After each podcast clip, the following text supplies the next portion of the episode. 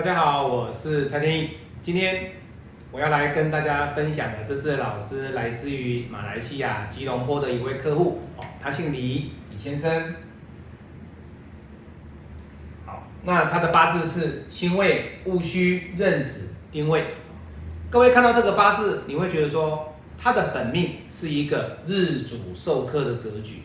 那天干日主受克不打紧，地支也是。日主受克，所以各位有没有发现，他的这个壬水跟这个子水，其实在他的本命里面一直被压制的非常的一个严重。那这种情况之下，他唯有减缓，或者是救日主的这个甲木或者是癸水，他才有机会让他的天干稍微缓和一点。那地支他就要找谁？他就要找卯。因为卯对他来讲的话，基本上他就会有帮助他脱困的一个机会，所以以他的八字来讲，他遇到卯遇到甲，对他来说都是好的。这一柱大运他有没有变得好？有，因为他在这一柱大运里面，就天意老师刚刚说的甲已经出现，所以以这个甲来讲，他会帮忙这个日主去。他受克的危机，也就是甲来克了这个戊土之后，这个戊土伤害壬水的力量没有，当然我的壬水就解脱了，我的日主受克的压力就没有了。他这柱大运跟前一柱的大运，我们可以发现，哎，老师到底哪一柱会比较好？当然。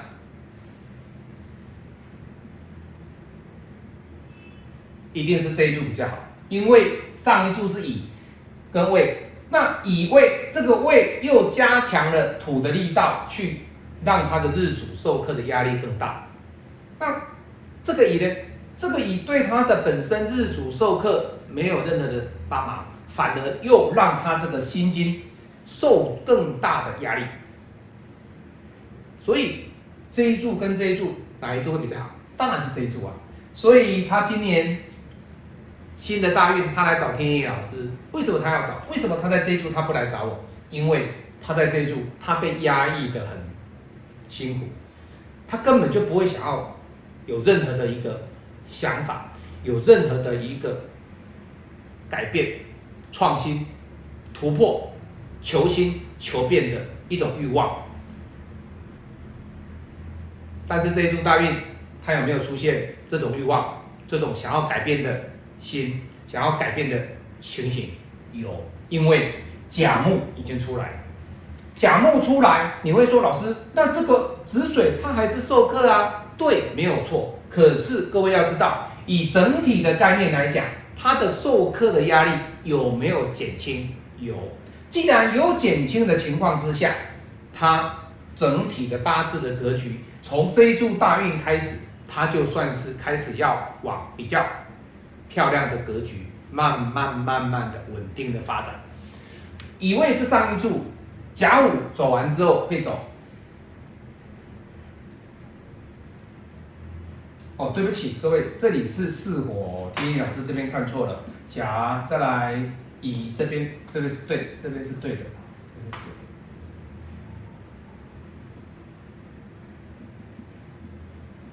好，他下一柱走的是癸巳大运。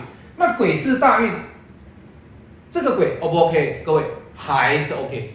对他来讲，这个鬼是的鬼，他也是有帮助到他日主受克解除。这个巳火有没有差？其实没有关系，没有关系，因为天干至少有减缓，对他来讲，他算是 OK 的。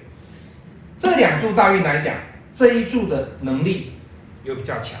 又比较强，所以他必须把握住甲午的大运，来让他自己往前推，往前推。那他目前是在吉隆坡啊，帮忙家族事业。家族事业的过程当中，难免有兄弟之间的问题，爸爸妈妈到底公不公平的问题。那天野老师告诉他说，他目前所要做的方向，其实都不用去考虑到这么多，因为你这一柱大运才刚刚开始。那你所要走的目标是什么？第一点就是你要先强化你自己的水，再来补足你不足的金。水跟金，以目前来讲，就是李先生所要走的一个方向跟他的目标。因为你要知道，这个八字里面金水对他来说相当的重要。你未来有没有机会创业？你未来跟你自己的想法，跟你自己想要突破的心，有没有能够共行？有没有相辅相成？而不是我只是想要创业，我只是想要自己出来做，但是我自己却没有去改变我自己。那这样子的话就没有太大的意义。你只是纸上谈兵。可是如果你朝金、朝水的这个角度去好好的运用你跟妈妈的关系，运用你跟同业之间的关系联系，同业之间的了解，同业之间互相的帮忙，以及妈妈给你的指导，你有铭记在心。未来这两者就是你创业的基石。所以天意老师告诉李先生，你现在不要想着要有太大的突破、太大的转变。说实在的，我现在如果把这个事业全部丢给他，我跟你讲，他不一定接得起来，因为他还没有准备好。所以我一直跟他强调，就是你本身你的八字里面呢，你算是一个比较没有 confident 自信。如何强化你的自信？如何强化你的底气？我就跟他讲了，这两者你只要做得起来，学习、同业、妈妈，还有你自己本身的改变，那朝这几个方向去走，我就告诉他，你离创业就不远。但是这种创业没有办法大富大贵，因为它本身本命的格局基本上就会来的比较弱一点点。可是你只要能够把握这两柱，甚至这一柱。